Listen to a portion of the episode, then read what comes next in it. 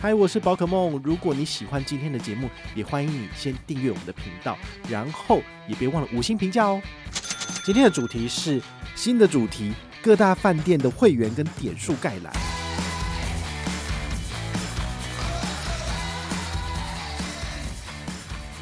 奢华品牌它真正的价值，应该是要展现在马尔地夫，像这样子的小岛，你要去做蜜月旅行，对不对？好，那马尔地夫怎么去呢？就是你要。嗨，我是宝可梦，欢迎回到宝可梦卡好哦。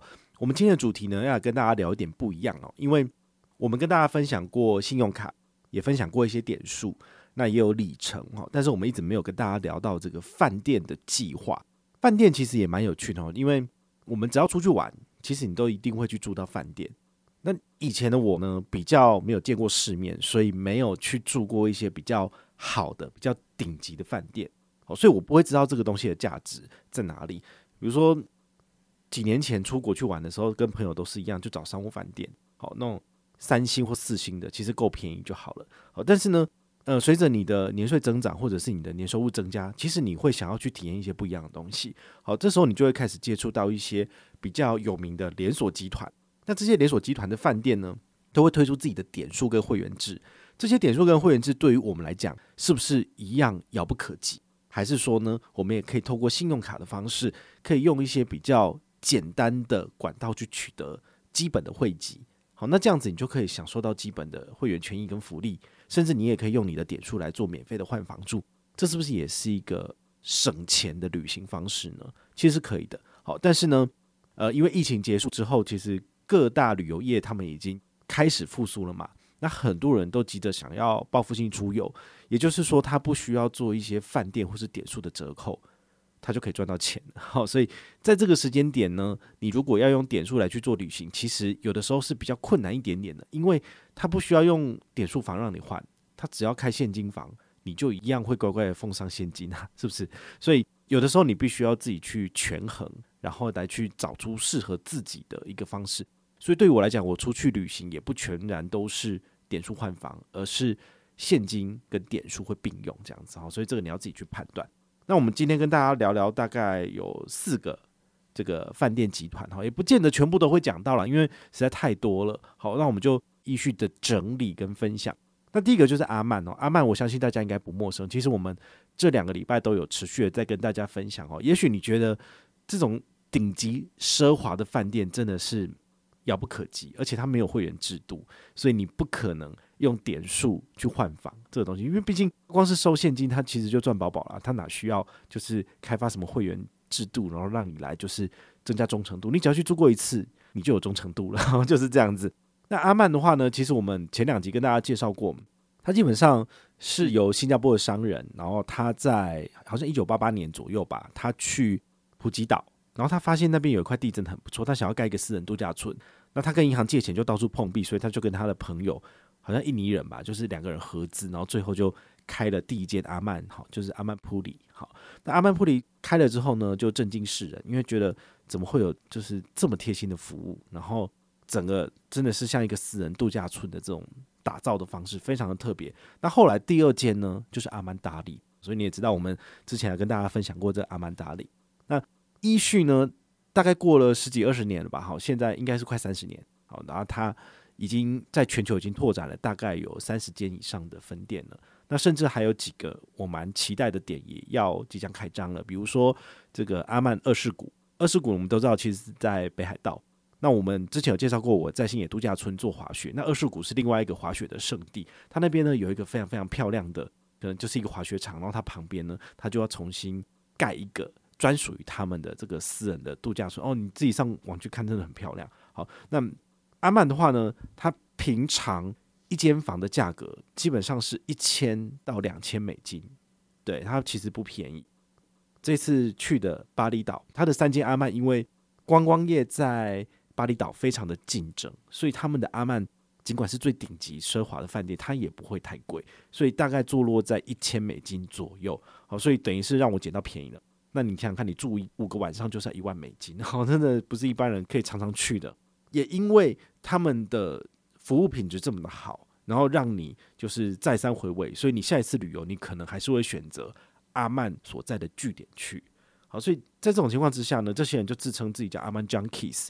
那这些阿曼 junkies 呢，他以后出国去玩，他就只会选择这些特殊的景点去。好，我之前有稍微跟大家聊过，比如说不丹，不丹一共有五间阿曼。如果你想要去做一个呃，像谁梁朝伟是不是在那边结婚嘛？哈，这个不丹的五间阿曼之旅的话，你一个人大概是五十万的旅费，他就会带你走过这五间不同的阿曼，有的住一天，有的住两天，然后呢，走了一个巡回的之旅，大概是八到十天左右，好，你就会心满意足的回家。好，那另外一个就是印度的阿曼，好，印度阿曼它大概有三间左右，你也可以用这种所谓的 tour 的方式在做巡回，很妙。那我这一阵子我在查哈，那菲律宾有一间阿曼叫阿曼普鲁 P U L O，它其实是一个私人的岛屿。我们都知道，其实菲律宾是一个海岛型的国家，它有非常非常多不同小岛。那之前的这个阿曼的创办人，他就相中了这个阿曼普鲁，就是这个小岛，就是有点类似像太平洋上的一颗珍珠，非常漂亮这样子。这是一个比喻啦，哈。那你在这边呢，就是遗世独立，因为你旁边没有其他的人，所以呢，你房客就几乎就是岛主。好，那你可以在这边干嘛？它有几个不同的 set，很有趣哦。因为你去参加他们的方案，你可以拿到一些不同的 offer，我觉得蛮蛮有趣的。比如说有一个就说，你可以去那边度这个所谓的蜜月。你可以在那边结婚，那结婚的话就是给你三天的一个 vacation，那他送你三天的早餐，然后可能还有他们外面有一个在海边的教堂，那你可以在那边就是公证结婚。但如果你不公证结婚的话呢，他就送你两个人就是五十分钟的按摩，蛮有趣的啊。所以你可以参考他很多的不同方案，甚至这个阿曼普罗他还有跟阿曼 Tokyo 做联名，就说你可以买。阿曼普罗两天，然后阿曼 Tokyo 两天，然后总共是四天的行程。但是我个人看完之后，我觉得应该是想要设法吸引这些日本人，好，因为阿曼 Tokyo 真的也蛮贵的。在东京的阿曼虽然说他走的是高档的奢华的，其实不太像这种已经跟在地结合的这种 style，但是完全两个截然不同的，所以你就可以透过参加这种方案，然后一下子在日本东京的阿曼，然后有时候就是下一次就是到菲律宾这样子，好，所以这也算是。蛮有趣的一个套装组合，所以有兴趣的话，你可以上网去看一下，因为他们每一个饭店的介绍上面都有一个影片，那这个影片都充满了就是当地的特殊风情，像辽国啊、越南啊，我都看了，我都觉得哇，好漂亮，好想去哦。可是它的价格都是两千美金起跳，这真的是有点困难。这有时候这可能就是两个月或者一个月的薪水，真的是难以招架。那再来讲第二个，好，第二个是希尔顿。希尔顿，我会研究它的原因，是因为呃，马尔地夫是我想要去的一个地方。然后，马尔地夫最有名的就是水上房和水上的度假村。好那包括这个希尔顿，它有很多的不同的品牌，因为它是经过很多的饭店去整合起来的，所以它是一个很庞大的一个连锁饭店集团。那其中它有一个高档的奢华饭店，叫做华尔道夫。哦，华尔道夫，我其实最近在查，除了在马尔地夫以外，它在曼谷也有。但曼谷的华尔道夫。嗯，它就是一个很特别的建筑，然后有高层，有自己的空中游泳池，很漂亮。但是呢，它也是价格不菲，好，就是也是要一两万这样，就一个晚上这样子。所以我看看之后，我是觉得说，嗯，我如果要去曼谷玩，我还是住便宜一点点的好了。我就没有想说要去住那个奢华品牌，因为奢华品牌它真正的价值应该是要展现在马尔地夫，好像这样子的小岛，你要去做蜜月旅行，对不对？好，那马尔地夫怎么去呢？就是你要先去新加坡转机，然后转到马尔地夫。所以你可能要处理的是两段机票，两个人的机票，台湾到新加坡，然后新加坡到马尔地夫，好，应该是要这样子去处理。那等到你机票完了，饭店也要去找。那我要先跟大家讲哦，这个希尔顿集团旗下的华尔道夫一个晚上要多少钱呢？三千美金，因为是一岛一饭店，所以你也不可能说哦，我在这个饭店就是住个两天，再跑去另外一个地方，不可能，因为基本上你在那里就是瓮中捉鳖，你在那边。尽管你住在那里好了，你有五天的时间，你都还是要吃饭呐，你还是要做 SPA 嘛，对不对？那你还是要做他们的馆内消费，那真的是贵到靠北哦。所以如果你要去马尔地夫做这个蜜月旅行的话，没有准备个一两百万，其实是有点困难。好，你就没有办法太奢华这样子。好，那在台湾比较有名的是什么啊？比如说新版希尔顿，这是我们大家都知道的。好，希尔顿的五星饭店在台北哦，只有这一间而已。因为他在台湾的拓点可能没有很多，听说未来还有其他地方还要再盖啦，但是我们就就拭目以待了哈。毕竟这个当然是有越多人来，那竞争越激烈，才有可能价格往下嘛。好，那另外像四星的有台北的中山逸林希尔顿饭店，那这只有四星而已。那通常五星的定义就是你可能要有四个餐厅，然后要有健身房，要有游泳池。好，如果它少了一些或者不到的话，它就会被摘星，就变四星这样子。好，所以这个是一个判断的标准啦。好，那在台湾有没有什么办法可以免费拿到希尔顿的会籍？好，这很简单，如果你只是单纯的线上免费加入，就是一个基本的白板会籍而已。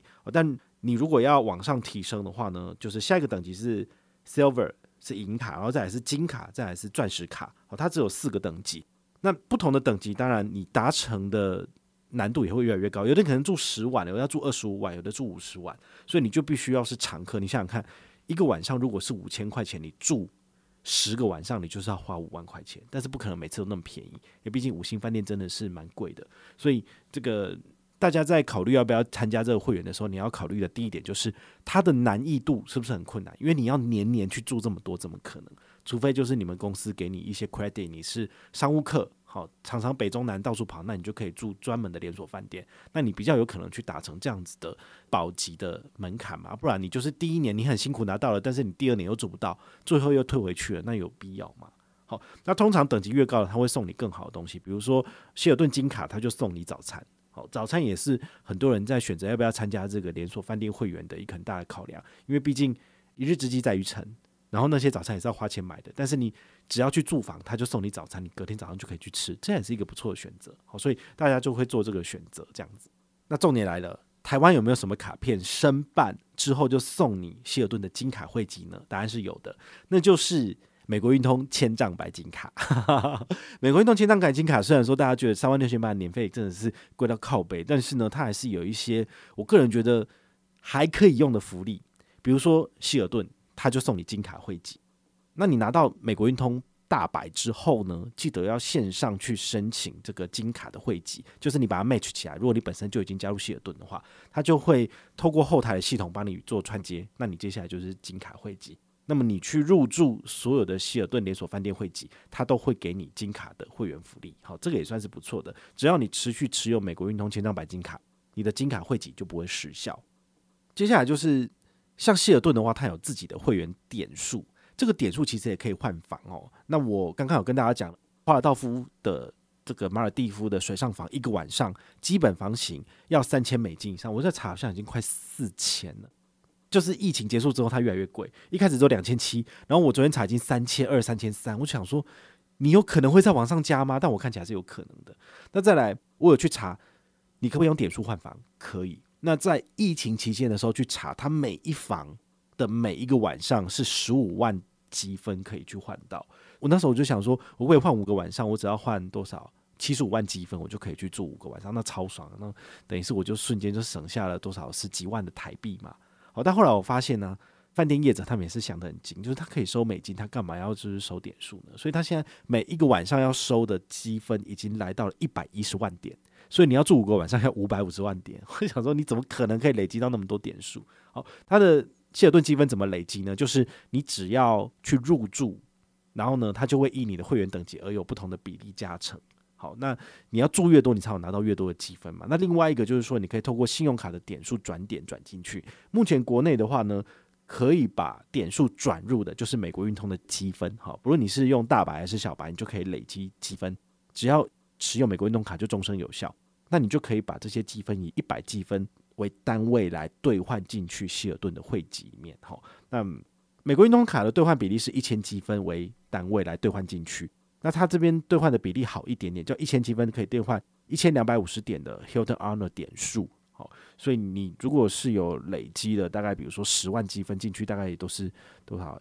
你可以换到十二万五千点的点数哦，所以这个也也算是点数有加倍的部分，蛮好。那国内其他的一些点数，什么小数点就没有了，好，所以如果你要累积希尔顿的点数，你只能够使用美国运通卡了，好，这就没办法。第三个要跟大家介绍的是万豪。我不晓得大家还记不记得，我之前曾经做过节目跟大家分享大西威斯汀的度假酒店。大西威斯汀度假酒店其实就是万豪体系的。好，那它在万豪的九大分类里面，它也算是很前面的。好，那一般的标准万豪或是 JW 万豪，它其实也都算是中间等级而已。所以这个威斯汀饭店其实不错。那不论是大溪好，或者是宜兰的威斯汀好，这个都蛮好的。那怎样才能够取得这个万豪的免费会籍呢？好。有两个方式，第一个你是申请美国运通的这个美国卡美卡的部分，它有这个联名卡，它就会送你一些比较高等的会籍。那如果是台湾的部分，你只要申办美国运通千帐白金卡，就是年费三万六千八那一张，它也送你万豪金卡会籍。好，但是万豪金卡会籍呢，它就没有送早餐。好，所以这个就没有像希尔顿金卡那么好。好，所以这个中间还是有点差异的。那万豪的会员等级有六个等级，一般的普通会员跟银卡、金卡、白金卡、钛金跟大使。办信用卡送的是金卡未期而已，哈，它可能就是有这个下午两点延退啊，然后可以优先报到，然后还有送你一个迎宾小礼，好，大概就是这个样子。其实没有想象中的那么好，但是有机会我会帮你做房型的升等，这都是大家会去期待的。但是如果当天是满房，大家不太可能给你给你升等嘛。好，那台湾有哪些饭店是你们比较知道的？好，比如说像 Luxury 等级的 JW 万豪，好，在大直那边应该有一间，然后 Ritz Carlton 好，丽池卡登台湾应该没有。然后还有圣瑞吉，应该是台湾没有，但是海外蛮多蛮常见的。像 Ritz Carlton 的话，我这次住阿曼达里，它的上面一点点就是丽池卡登了，那它下面一点点就是三言四季哈，所以那一条路大概旁边通通都是这些高档的五星饭店跟超五星饭店给全部给包夹了，好，蛮有趣的。好，那像圣瑞吉的话呢，这个要查看也是蛮高级的，就是我曾经查过说，我会不会万豪点数要住一晚？不好意思，那都是十几万点呢，这真的不是一般人可以去想象的世界。好，那像 W Hotel，好，在新一区的 W Hotel 也是属于的 Luxury 的这个等级。好，听说它里面的紫燕中餐厅是还不错的，好，评价蛮好的。那像 Premium 等级的有什么？喜来登、韩舍艾美，然后威斯汀跟士林万丽，好，这个就是大家比较常见有听过的这个等级。那点数的部分的话呢，万豪其实它比较友善一点。你在国内有三个方式可以入手，第一个是你的 HSBC 旅人卡，你的点数呢，国内十八元一里，海外十元一里，可以一比一兑入万豪的会员，好，这个是还不错的。第二个是美国运通卡的红利积分哦，那它这个积分的话是一千积分可以兑换九百点的万豪点数哈，相对而言就是比较缩水一点啦，好，所以回推大概是每刷三十三点三元就可以累积。一积分的万豪会员点数这样子，好，那小数点的部分比较好。小数点的话，你是用国泰世华 Cube 卡刷，只要有三趴回馈，相当于十一点三元一点的积分。好，所以这个的话呢，我个人觉得还不错。你可以刷国泰世华 Cube 卡，累积大量的小数点，然后再以一千点为单位来转入万豪的会员，那你可以来换房，这也是一个不错的选择。我们接下来要介绍的第四个饭店会员是 IHG，哈，也就是这个洲际饭店的部分。其实它这个连锁饭店呢、在国内大家应该都就有听过嘛，高雄洲际饭店，然后再来就是 Holiday Inn，好，这些可能就是比较平价一点点的这个商务，这其实很多地方都有。好，那这一次 IHG 它的会员呢，有五个等级，一般普通会员跟银卡、金卡、白金卡跟钻石卡的会员，它一样就是你要去。住很多天，你才有可能升等，或者是你要累积很多的有效点数。这个有效点数其实我很好奇，就是说各饭店它的认定是怎么样？因为它有很多的信用卡点数，或者是航空公司的点数给转进去，那这个算吗？我后来去查一下，我发现，诶，这个是不算的。它所谓的合格的积分是什么？就是你要在他们的饭店体系里面做消费，比如说 SPA、吃饭或者是住房，他们饭店收得到钱的消费。才能够算是合格的点数，所以你从其他的航空公司或是信用卡转进去的那都不算，这很简单嘛。比如说我现在账上有一百万点的小数点，那我就转了一堆点数进去。对，那我转这一堆钱就进去，我根本就没有趁那里消费，他凭什么给我最高等级的会员？所以就不可能嘛。好，那事实上这也就是我真的去做过之后发现说啊，对，真的不行诶、因为我想试试看说，如果我真的转了十几万点进去，那我是不是我的 IHG 会员是不是有可能往上升级啊？不可能，所以你还是要乖乖的消费，才有可能去累积这个有效积分。那通常你从信用卡或者是其他航空公司转进去的积分呢，唯一的功用就是可以让你换房。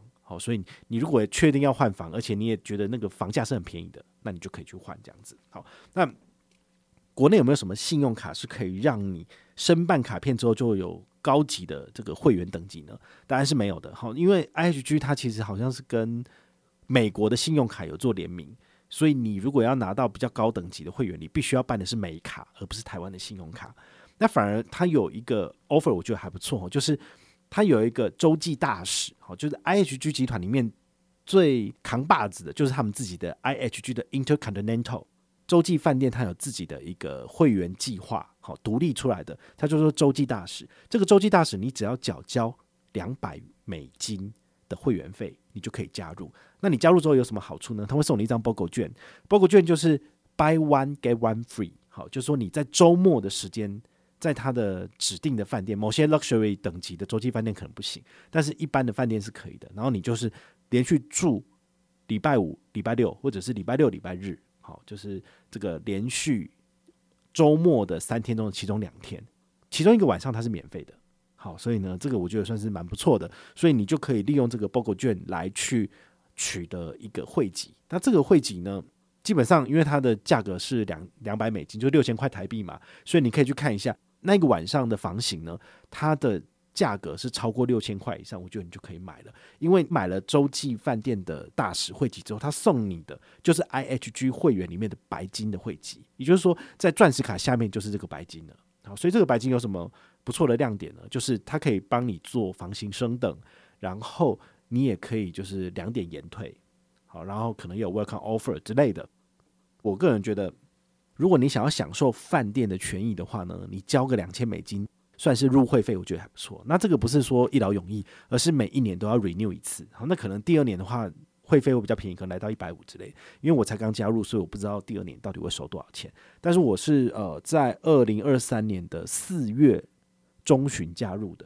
那它过期的时间是二零二四年的十二月三十一号，所以我大概有一年半的时间可以去使用这个会员身份，然后还有它的这个 BOGO 券要在一年以内把它使用完毕。那我是把它拿来预定明年二月底的曼谷，我去曼谷玩，然后要在那边住两天的这个洲际饭店。那那时候一直在想说，我到底要用点数换点数换，就换三个晚上的点数，我要花十几万点，因为他一个晚上。要跟你收四万积分，我想说也太贵了吧！我就算有这么多积分，这样换下来其实觉得不划算。因为一开始我查的时候它是两万七，我觉得两万七的这个 IHG 的积分来住一个晚上，住三个晚上，我觉得还可以。但是忽然间才过一个礼拜吧，它忽然间就涨到四万多，我就哇，怎么差那么多？那我个人就觉得说，那算了，我还是想其他办法。所以我在网络上查一查，发现说，诶，你可以加入他的洲际大使，所以你就可以在 Intercontinental。Bangkok 这边可以住周末两天，然后有一天是免费的。但因为我要去三天，所以还有一天要怎么办？还有一天我就决定用点数换。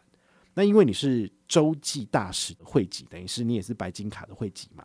那你在换房的时候就有一点点的这个折扣跟优势。所以原本要四万一千三百三十三点的这个会员房型呢，他就直接给我 discount 折扣到三万七，所以我等于是省了四千多点的点数。好，所以我觉得这中间还是有一点差异的。所以如果你在衡量说到底要不要去呃付两百美金加入这个洲际大使的话呢，你还要去算一下这个两百美金你是不是可以拿得回来。如果你本来就确定要去住那个房晚，但那个房晚的一个晚上的价格如果超过这个数字的话，其实你就可以考虑要去预定了。像我现在看明年二月份在曼谷的洲际酒店，想要去洲际酒店原因是因为它现在在整修，所以明年就会。重新开张，然后它就是一个新的饭店，之前旧的都丢掉了，好，所以当然要去试试看嘛。那它一个晚上基本房型要一万台币，所以我个人觉得，哎、好像可以，好，所以我就我就试试看了。那至少，呃，你已经缴了两千块出去，你有这个大使的身份了，那你是不是以后出去玩的时候就尽量多住住看 IHG 的洲际饭店？好，那你就有机会可以享受多一点点的福利。我觉得这个也是可以去考量的。这样子，那你可以在国内有哪些的信用卡点数转入？IHG 呢，第一个国泰世华的 Cube 卡，好，它有小数点的部分，只要以三趴左右的刷卡消费累积的点数，相当于八点三三元，就可以累积一点的 IHG 积分，好，这也算是不错的。那另外一个就是旅人卡，国内十八元一里，海外十元一里，你也一样可以累积。可是你看，国内十八元一里跟小数点三趴用八点三元一里换进去，哪一个比较好？当 然是 Cube 卡。所以为什么我们这两年一直跟大家讲说 Cube 卡真的很强很强很强，大家都不懂吗？你把它的这些点数拿来兑换航空公司的里程机票，然后还有住房的这些积分，其实它都是相对划算的。不然你用美国运通卡刷，你用旅人卡刷，都是十八到三十三元才能够累积一积分。但是你用 Cube 卡，其实就是八元就可以累积一积分，这不厉害吗？这真的其实是很厉害的。好，所以也就是为什么我持有国泰世华世界卡这一年不到的时间，因为国泰世华信用卡它其实是。归户累积所有的消费额，我就已经刷大概已经超过一百一了，对，所以一定要这样子努力的刷，你才有可能累积到非常非常多的小数点。那这些小数点不论是拿来换机票，或者是拿来换房，其实都是相对划算的。好，所以我个人觉得这是很不错的。那还有一个是凯悦集团哦，凯悦集团我可以粗略讲一下，就是它有三个不同的饭店等级。哈，最基本的就是凯悦，然后中间一点呢是君悦。好，国内就有一个君悦饭店嘛，而且我一天到晚在那边吃饭，我相信你们如果常常看我的线动，就知道吃到快腻了。那另外一个就是博悦。博悦等级最高，然后它的饭店也非常的贵。我本来秋天的时候要去日本，打算要去订那个京都的博悦。京都的博悦它在清水寺旁边，所以出来就八年版，然后上去就可以看那个庙嘛。我觉得很漂亮，很棒啊，很方便啊。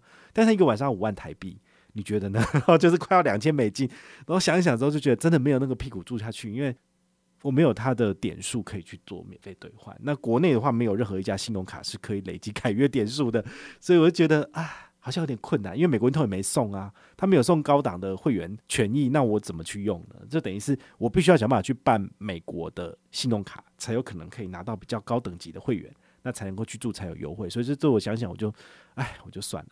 那像在君悦吃饭的话呢，有的时候有一些饭店它是可以让你。用这个信用卡的优惠的同时，也可以累积他们饭店的会员，但有的不行。比如说我在香格里拉，哦，就是台北远东香格里拉吃饭，我可以用国泰世华世界卡在远东可费吃两人同行一人免费的折扣，然后我还可以累积什么点数？他们香格里拉本身的点数我可以累积，然后我也可以拿这个发票到一楼去累积 Happy Go 点数。对，所以我可以一吃双享，那两个都有都有累积，我就觉得很开心。但是如果你在君悦的话呢？你用的是美国运通卡，或者你用的是国泰世华世界卡，通通都不能够再累积凯悦的点数了。你已经有用比较好的优惠了，干嘛还要再累积积分？那我就不给你积分了。好，所以基本上大概是这个样子。也希望今天跟大家介绍了这个五个饭店计划呢，能够让你稍微有一点理解。好，其实我还没有讲的是红星诺亚，哦，可能还有一些有的没的比较小一点的。有机会的话，我再整理再跟大家分享。那我们后续呢，我也会陆续的在世界各地。去住这些饭店，然后也会持续的做开箱，请大家可不可以就是认真一点来看一下我的文章？因为我只要写到饭店的文章都没人要看，为什么会这个样子呢？难道你们都不喜欢住吗？好啦，其实我也跟你们一样哈，就是有机会的话呢，就是多多体验不同的人生嘛，哈，就是享受一下。那如果你有任何的问题或任何的想法，也欢迎你就是到粉丝页私讯我，好，或者是留言，好，或者是抖内都可以，好，我们有看到的话呢，都会在做节目跟大家回报哦。我是宝可梦，我们下回再见，拜拜。